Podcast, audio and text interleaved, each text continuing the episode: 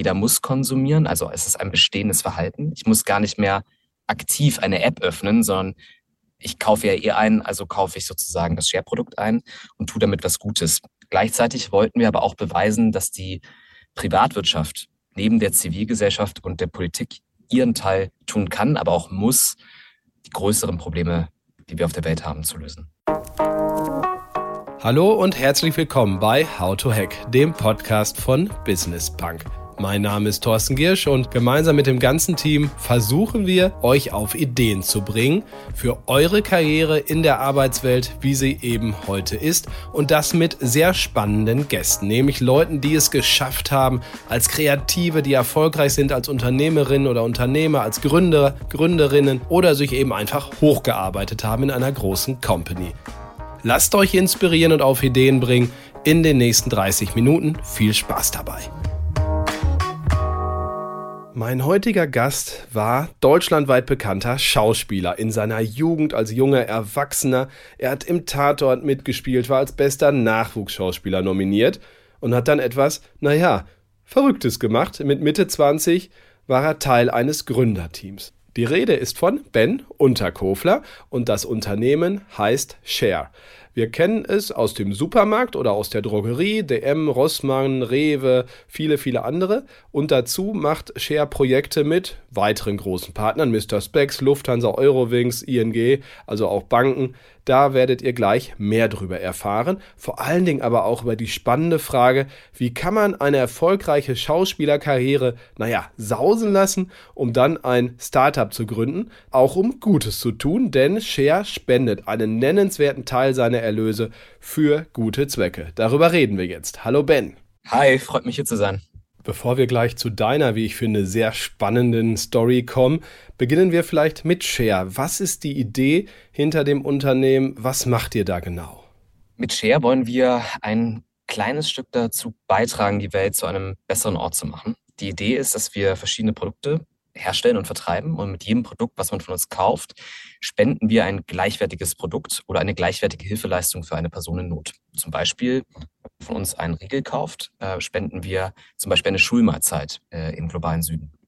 Okay, und wie ging das alles mal los, eure Idee? Also wie ist das Gründerteam? Wie alt warst du damals? Wie war die Situation? Jetzt muss ich gerade mal selber rechnen, wie alt ich da war. Äh, also es ist, äh, also ich war 26. Ähm, die Idee dahinter äh, ist, äh, muss ich ein bisschen ausholen. Ähm, mein Co-Gründer und ich, Sebastian Stricker, ähm, das ist einer von äh, drei Co-Gründern, die ich habe. Ähm, ist noch Iris und, und der Tobias dabei.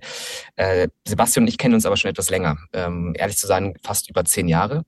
Und ähm, ich habe zu dem Zeitpunkt Punkt im Bundestag gearbeitet ähm, und er hat zu dem Zeitpunkt für die UN gearbeitet ähm, und wir haben uns auf einem Kongress kennengelernt und er hat mir die Idee äh, erzählt, dass er eine App bauen möchte. Die heißt Shademir. Die gibt es immer noch. Die ist mittlerweile äh, Teil äh, der Vereinten Nationen, dem Welternährungsprogramm der Vereinten Nationen. Und die Idee damals war, ähm, es den Menschen so einfach wie möglich zu machen, Gutes zu tun. Ähm, es kostet tatsächlich aktuell nur 70 Cent, einen Menschen einen Tag lang zu ernähren. Da ist alles drin. Da sind drei Mahlzeiten drin, da ist äh, der Overhead der NGO mit drin, die Logistik und so fort.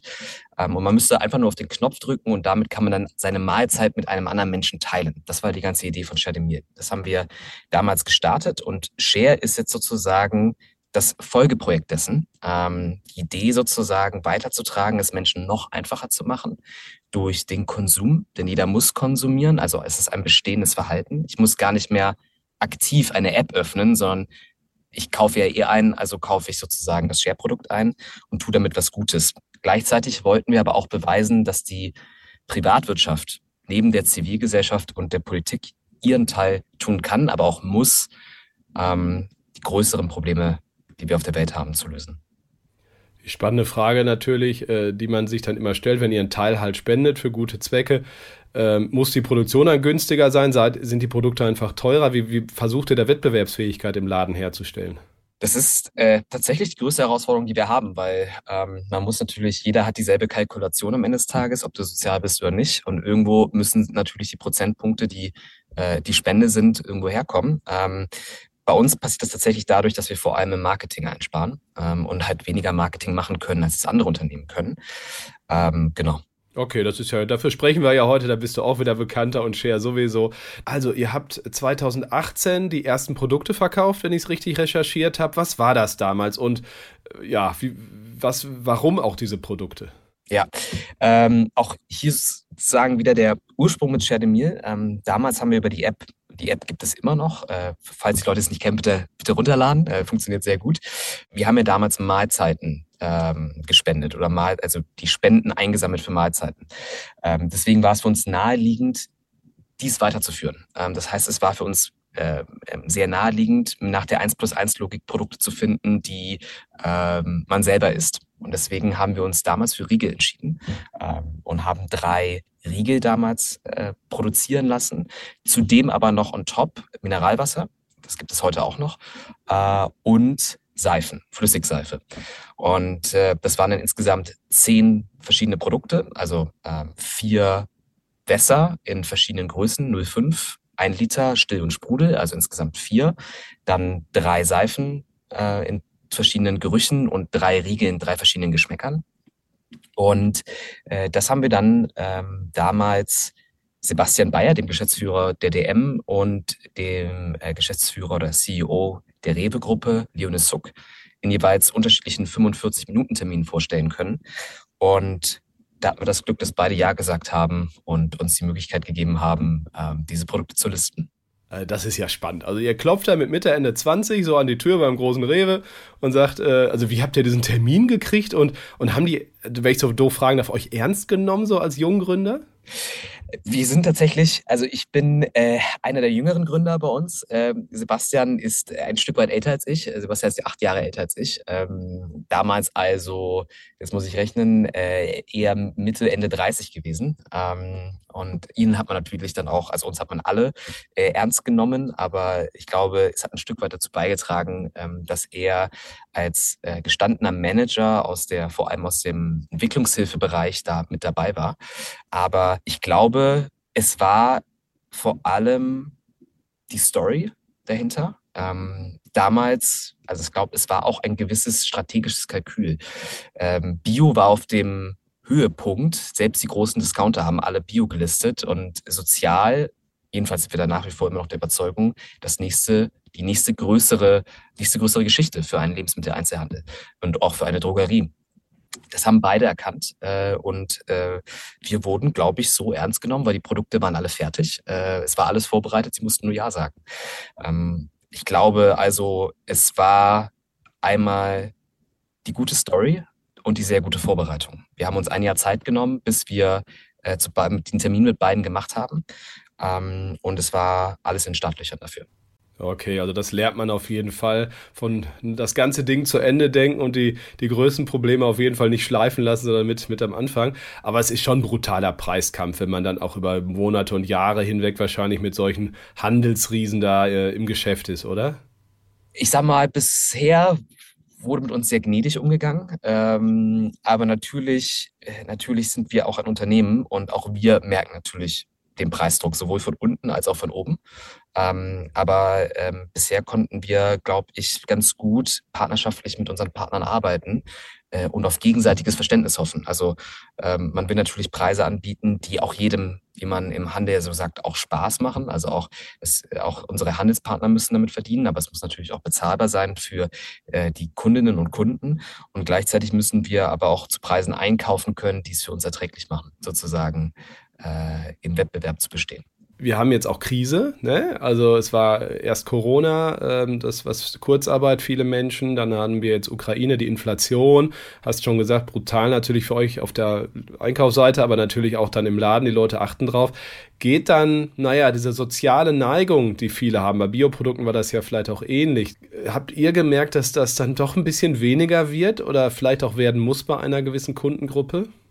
Also das ist eine super, super spannende Frage, die wir ganz eng uns natürlich angeschaut haben in den letzten zwölf Monaten. Ähm, man merkt Krise, absolut. Ähm, aber wir haben es vor allem nicht gemerkt, dass die Kaufbereitschaft zurückgeht für das Soziale an sich, sondern auf gewisse Produktgruppen. Also wir haben gemerkt, dass Produktgruppen, die bei uns eher teurer sind, also zum Beispiel, wenn man sagt, die feste Dusche oder festes Shampoo, das sind ja etwas teure, sehr nachhaltige Produkte, da hat man schon deutlichen Kaufrückgang gemerkt. Ähm, aber alle Produkte, die so unter zwei Euro angesiedelt sind, ehrlicherweise haben man nicht viel gesehen. Also und dementsprechend haben wir aber auch reagiert und haben jetzt angefangen, unser Produktportfolio umzubauen hin zu preisgünstigeren Produkten, ähm, die unter zwei Euro stattfinden und äh, die etwas teureren Produkte aktuell eher auf die lange Bank schieben, weil wir merken, die Krise wird noch ein bisschen länger anhalten ähm, und in der Planung berücksichtigen wir diese Produkte nicht mehr mit so hoher Priorität wie die anderen. Wie groß ist euer Sortiment heute? Also was verkauft, was habt ihr heute alles? Also wir haben, äh, wir sind in vier verschiedenen äh, Einzelhandelkategorien. Wir machen mittlerweile ja noch mehr, ähm, aber wir sind vor allem groß im Bereich der Schreibwaren. Ähm, wir machen Care-Produkte, also Seifen, Handcremes äh, und Food und Getränke. Und im Food-Bereich okay. vor allem so Snack-Geschichten. Und ihr habt, glaube ich, die erste vollständig recycelte Wasserflasche oder recycelbare äh, Wasserflasche auf den Markt gebracht? Genau, richtig. Das war 20, 18 äh, auch. Ich glaube, im September 2018 haben wir, waren wir die ersten in Deutschland, die die 100% recycelte PET auf den, äh, auf den Markt gebracht haben. Fairerweise, diese Technologie gibt es schon sehr, sehr lange. Ähm, aber auf dem deutschen Markt hat es bisher, glaube ich, niemand anstoßen wollen, um es mal so zu sagen. Äh, mittlerweile ist es ja fast Standard, was uns auf jeden Fall sehr erfreut. Ihr habt einen Impuls gesetzt auf jeden Fall. Ihr gehört auch, meine alten Kollegen von der Wirtschaftswoche haben Top 10 der 100 innovativsten Mittelständler. Seid ihr da im Ranking drin? Also das zeugt natürlich auch davon, dass ihr nicht nur die soziale Seite habt, sondern eben auch dieses technologische, oder? Genau. Ähm, also wir versuchen ähm, dort immer auch Vorreiter zu sein, Akzente zu setzen. Ähm, jetzt zuletzt, vor allem in diesem Jahr, stark mit neuen Partnern. Also wir haben jetzt ein einen Mobilfunktarif äh, gelauncht, gemeinsam mit der Kongstar und ein ähm, sozial- und nachhaltiges Bankkonto mit der ING. Ähm, auch hier versuchen wir natürlich jetzt neue Industrienakzente zu setzen, aber äh, da machen wir, sind wir nicht selbst für das Produkt und die Qualität des Produktes verantwortlich. Da, äh, das wäre auch etwas vermessen als kleines Unternehmen. Da haben wir dann zum Glück starke Partner an Bord, die uns da unterstützen. Okay, dann kommen wir mal zu dem Teil. Was macht ihr denn mit, den, mit dem äh, sozusagen Spendengeld äh, an, an Aktionen? Kannst du da mal ein, zwei Beispiele nennen? Also generell schauen wir uns das von drei großen Kategorien an. Das eine ist ähm, die Nothilfe. Das ist also wirklich, wo akuter Not herrscht, akuter Hunger zum Beispiel. Da geht es sprichwörtlich ums Überleben. Äh, das ist zum Beispiel Kleinkindernährung in Somalia. Äh, das unterstützen wir vor allem jetzt aktuell mit dem Schoko-Mehrsalzriegel von uns ähm, und Aktion gegen Hunger. Es ist eine größere NGO. Ähm, Aktion contre la Femme ist eine große französische, also eigentlich die französische Welthungerhilfe. Heißt auf Deutsch Aktion gegen den Hunger. Ähm, wir machen aber auch, und das ist jetzt viel größere Block bei uns, Entwicklungszusammenarbeit. Das heißt, da geht es tatsächlich salopp gesagt, Menschen sagen dazu oft Hilfe zur Selbsthilfe. Da geht es wirklich darum, äh, Menschen nachhaltig zu helfen, indem man äh, die Starthilfe setzt. Ein ganz typisches Beispiel sind die Schulmahlzeiten. Ähm, das machen wir vor allem sehr stark im globalen Süden. Das bedeutet, wir ähm, lassen ähm, oder bilden Bauern aus, geben ihnen ein Saatgut, was sie danach auch selber wieder anpflanzen können. Also es sind keine Saatgüter, die nur einmal verwendbar sind. Das ist ja ein großes Thema tatsächlich auch. Sie lernen sozusagen nachhaltig äh, anzupflanzen. Diese Güter werden dann exklusiv an Schulen verkauft. Schulen können dann Mahlzeiten also werden Mahlzeiten gekocht. Das heißt, Eltern haben einen Anreiz, ihre Kinder zur Schule zu schicken, weil sie dort Ernährung bekommen. Kinder können aufpassen, hungern nicht, ähm, können dann eine Schulbildung genießen, anstatt früh zu arbeiten und dann hoffentlich auch aus der Armutsfalle entfliehen. Und das sind sozusagen diese klassischen Entwicklungszusammenarbeit-Maßnahmen. Und das letzte, der letzte große Block ist lokale Hilfe. Das heißt, wir helfen auch hier vor Ort in Deutschland. Ähm, da arbeiten wir mit den deutschen Tafeln zusammen. Ähm, unsere erste Kooperation war mit der Berliner Tafel. Ist, glaube ich, sogar die erste Tafel in Deutschland gewesen. Ähm, und dort helfen wir bei der Lebensmittelrechnung und Verteilung. Das ist natürlich auch viel Arbeit, oder? Also ihr habt wahrscheinlich mehrere Leute sich mit dieser ganzen äh, Projekten ja auch richtig viel beschäftigen müssen. Ihr müsst vielleicht mal neue suchen und dann auch gucken, wird das Geld auch wirklich an der richtigen Stelle ausgegeben? Eine gewisse Überprüfung muss ja stattfinden, oder? Das, das ist bestimmt viel Arbeit, oder? Genau, also wir haben ein eigenes Impact-Team bei uns sitzen. Ich glaube, das ist recht, ohne es jetzt zu wissen, aber ich glaube, ich würde mal behaupten, recht einzigartig. Ähm, und das sind alles erfahrene Menschen aus dem Gebiet, äh, haben alle zusammen mal in einer NGO zum Beispiel gearbeitet. Und ähm, wir pflegen dort sehr enges partnerschaftliches Verhältnis mit unseren NGO-Partnern. Also wir arbeiten mit über 14 NGOs auch zusammen. Es wäre vermessen, zu sagen, man könnte das besser als, als, diese, als diese NGOs. Also da ist zum Beispiel auch die Vereinten Nationen dabei oder äh, Tafeln oder die Welthungerhilfe. Ähm, und mit diesen NGOs arbeiten wir Projekte aus und unterstützen sie. Schauen aber auch und kontrollieren natürlich selbst auch, ähm, lassen uns aber auch Drittpartner auditieren, ähm, dass dort alles mit rechten Dingen zugeht.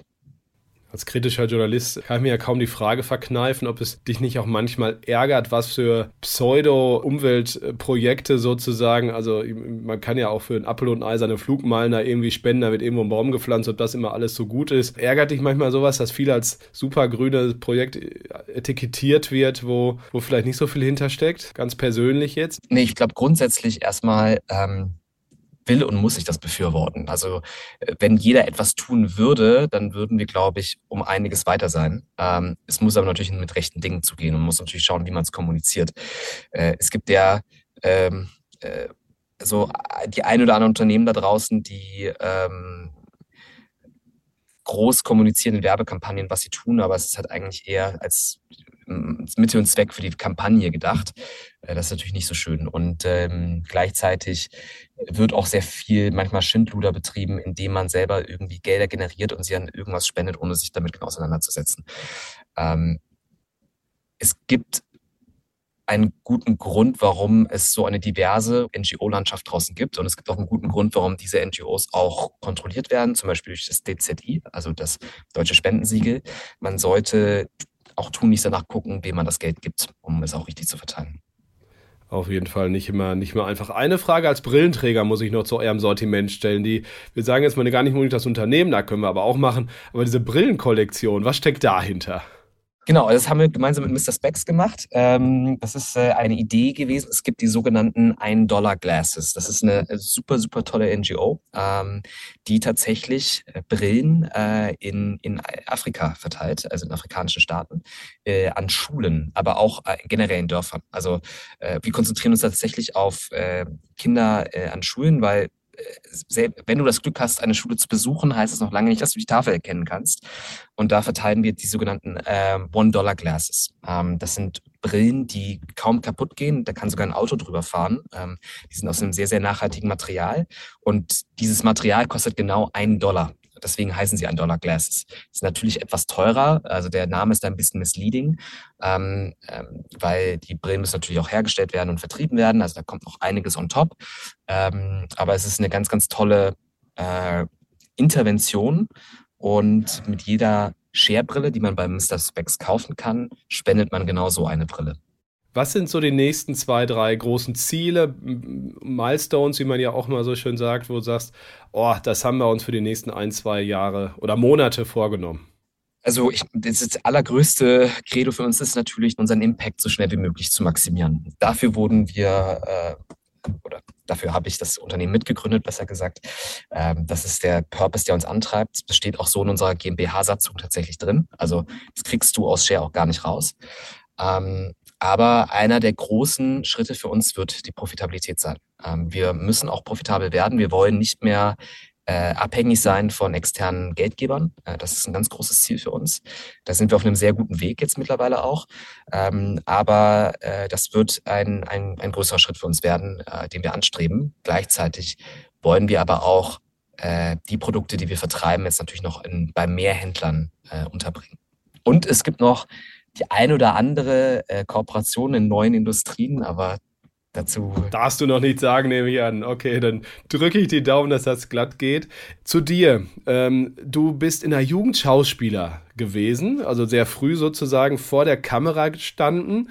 Ähm, ich glaube, Der verlorene Sohn äh, äh, ist, so ein, ist so ein Film, der dich, glaube ich, sehr bekannt gemacht hat. Du hast im Tatort mitgespielt. 2011 die, die Bunte äh, hatte ich als besten Nachwuchsschauspieler nominiert. So, jetzt vergleichen wir bitte mal so eine ganz leichte Frage, die du wahrscheinlich noch nie in deinem Leben gehört hast, die Karriere als Schauspieler und die als Unternehmer. Ich glaube, das, glaub, das Einzige, was sie gemeinsam haben, ist wahrscheinlich ähm, die Unsicherheit. Ähm, also man, äh, du weißt nie, wann dein Telefon das nächste Mal klingelt als, als Schauspieler. Ähm, und als Unternehmer ist dein, dein Berufsalltag per se natürlich ein unsicherer, weil du selber natürlich ein Unternehmen gründest und es hochziehst. Aber ähm, das war es dann auch mit den Gemeinsamkeiten, würde ich fast sagen. Ähm, als Schauspieler ähm, lebst du dann doch anders als als Unternehmer. Okay, wie, wie war denn dein Alltag als junger Mensch so? Also man lebt anders, sagst du. Wie, wie hat man, wie war das denn immer so? Ich komme aus einem kleinen Vorort von Bonn. Ähm, da gibt es jetzt nicht so viele Schauspieler äh, innen um mich herum damals. Also ich war schon so ein bisschen der Kanarienvogel, auch in der Schule. Ähm, und ähm, ich war sehr selten in der Schule. Ich glaube, ich hatte so im Schnitt irgendwie, ich glaube, so 200 bis 250 Fehlstunden äh, gehabt äh, im Jahr. Ich hatte zum Glück einen sehr, sehr coolen Direktor gehabt, der mich da immer unterstützt hat. Und die Prämisse war, solange du halt äh, deinen Notenschnitt halten kannst, äh, darfst du das weitermachen. Und meine Eltern haben mich da sowieso gefördert. Ähm, für die war das auch ganz neu. Also meine Mama war Grundschullehrerin und mein Vater äh, hat selber ähm, ein, ein kleineres ähm, Unternehmen in, in Bonn ähm, und äh, da, also ich hatte keine Künstler in der Familie, aber sie haben mir trotzdem die Freiheit gegeben, das zu tun, was ich sehr, sehr toll fand.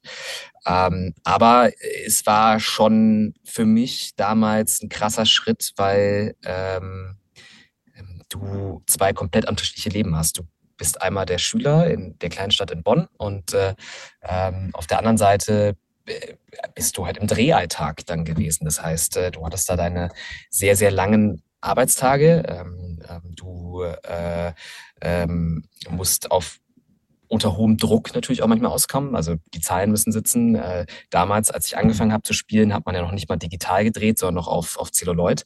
Da hat ja wirklich jeder Take auch Geld gekostet. Ähm, das war noch ein ganz anderes äh, Filme machen. Und dann natürlich die großen Events, die roten Teppiche, äh, die großen Galas. Das hat dich, also mich persönlich natürlich dann manchmal schon durch, durch, durchgewirbelt. Ähm, und dann bist du auf einmal wieder Schüler und musst auf der Notenbank, also äh, musst irgendwie die, die Bank drücken. Ähm, das war schon manchmal nicht so einfach. Okay, kann ich mir vorstellen. Und dann kommt die äh, logische Frage natürlich, wie kam es dann dazu, dass du Unternehmer geworden bist? Wie kam es zur Gründung von Shervy? War das ein Prozess, wo du dir ein paar Dinge über Jahre überlegt hast oder war es super spontan? Nee, es war tatsächlich ein sehr langer Prozess. Ähm, der hat, äh, glaube ich, so sieben Jahre gedauert. Äh, also ich, ich habe irgendwann mit 19 schon gemerkt, dass mich das eigentlich gar nicht so glücklich macht. Ähm, ähm, und zwar gar nicht, weil es die Unsicherheit ist, sondern ich hatte es nicht glücklich gemacht, weil du nichts beeinflussen konntest. Also als, als Schauspielerin oder als Schauspieler hast du wenig Einfluss auf deine Karriere. Klar, du musst natürlich performen und du musst die richtigen Leute kennen, aber im Endeffekt entscheidet der Caster äh, gemeinsam mit dem Regisseur, ob du die richtige Person bist oder nicht. Und das sind manchmal für dich nicht nachvollziehbare oder arbiträre Gründe. Ähm, das hat mich einfach nicht glücklich gemacht. Ähm, und auf der anderen Seite ähm, war ich tatsächlich immer an den großen, sag mal, den großen Leitfragen interessiert, die uns als Gesellschaft irgendwie aufreibt und auseinandertreibt, aber auch zusammenhält. Warum haben wir eigentlich die Systeme gewählt, die wir gewählt haben? Warum leben wir in Demokratien, in Autokratien, in Diktaturen? Warum haben wir Kapitalismus und nicht irgendwie äh, Kommunismus oder ein anderes System? Das sind ja alles, äh, was wir manchmal als Naturgewalten wahrnehmen. Das sind im Endeffekt Spielregeln, die wir uns selber erfunden haben. Und das hat mich wahnsinnig interessiert. Ähm, und nach der Schauspielerei habe ich mich gefragt, studiere ich jetzt irgendwie Psychologie? Und das fand ich dann irgendwie nicht so spannend, weil da bist du ja nur bei der Person. Ähm, und habe dann angefangen, Wirtschaft zu studieren und Politik. Und dann bin ich erstmal in die Politik gegangen, war im Bundestag, habe im Europäischen Parlament gearbeitet, äh, damals unter Martin Schulz im, im Kabinett, als er Präsident war. Später SPD-Kandidat für den, für den, auch für den Kanzler, wer, wer nicht mehr kommt, aus Würselen, der berühmteste Würselener wahrscheinlich. Richtig, genau. Äh, wie ich finde, ein, ein ganz besonderer, interessanter äh, Charakter und Persönlichkeit. Ähm, könnte ich stundenlang drüber reden. Ähm, ich finde ihn einen ganz tollen Menschen. Ähm, und ich selber bin nicht in der Partei, muss ich dazu sagen. Das ist mir sehr wichtig. Also ich hab, war noch nie in einer Partei angehörig, ähm, aber ich wollte, habe mir sehr lange überlegt, ob ich Karriere in der europäischen, äh, im Europäischen Parlament oder im europäischen System mache. Hast du aber nicht. Bist der Politik entflohen und in die Unternehmenswelt. Gut so. Genau, und äh, der, der Hintergrund war, für mich haben politische Prozesse dann doch, also sie sind richtig und wichtig, sie dauern mir einfach zu lange. Für mich persönlich, ich habe nicht die Geduld, ähm, einen politischen Prozess durchzuhalten. ähm, und äh, deswegen haben mich immer wiederum dann Innovationen interessiert im, im Bereich. Und ähm, Sebastian hat diese Innovation im Kopf damals gehabt, Meal, weshalb ich mich dann mit Sebastian sozusagen auf diesen Pfad von Meal gesetzt habe und bin dann was ja eine, ein, ein reines Non-Profit war, war dann sozusagen der zweite Schritt, dann das For-Profit-Share. Äh, und so bin ich eigentlich eher ins Unternehmertum so peu à peu reingetrudelt. Aber es war nie meine persönliche Absicht, ich möchte jetzt Unternehmer werden. Was haben deine Eltern denn damals gesagt? Gerade die Konstellation hast du ja gerade gerade genannt. Äh, ich, jetzt mal ganz frei heraus, das ist ja auch ein gewisses finanzielles Risiko, so eine, so eine Co-Gründung. Also Einigen ist ja auch immer lieber, wenn der Sohnemann oder die Tochter ein großes Gehalt von ersten Tag an irgendwie mit nach Hause bringt, oder? Ja, also tatsächlich. Ich habe ähm, vor allem, ich habe hab das Glück gehabt, meinen mein Master an der, an der LSI, also der London School of Economics in London zu machen. Das war jetzt auch nicht das günstigste. Das konnte ich noch so ein bisschen mit meinen Ersparnissen aus der Schauspielerei irgendwie querstemmen. Ich hatte kein Stipendium oder sowas gehabt, dafür war ich einfach nicht gut genug. Ähm, aber da muss ich sagen, ich habe tatsächlich das Glück gehabt, aus dem Elternhaus zu kommen, wo Risiken ich wurde ermutigt, Risiken zu gehen, sage ich mal so. Ähm, ich glaube, meinen Eltern war es lieber, dass ich gründe, als Schauspieler zu sein. Das hat man schon gemerkt. Vielleicht liegt es daran, dass mein Papa selber Unternehmer ist. Ähm, aber das war, also sie haben mich da unterstützt. Ja. Das braucht es ja manchmal auch, ne? Das ist ja ähm, in solchen Phasen, wo, wie gesagt, so alle auf Sicherheit ja auch gehen, vielleicht in Krisenphasen jetzt noch viel mehr.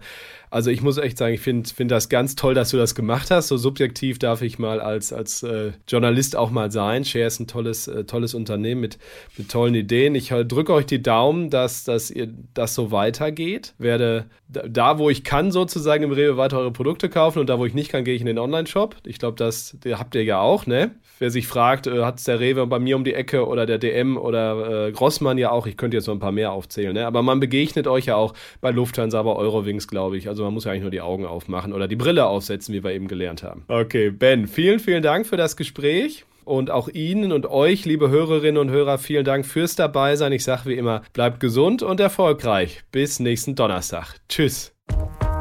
Das war How to Hack, der Podcast von Business Bank. Vielen Dank, dass ihr dabei wart und ich sage euch, bleibt gesund und erfolgreich bis nächsten Donnerstag. Tschüss.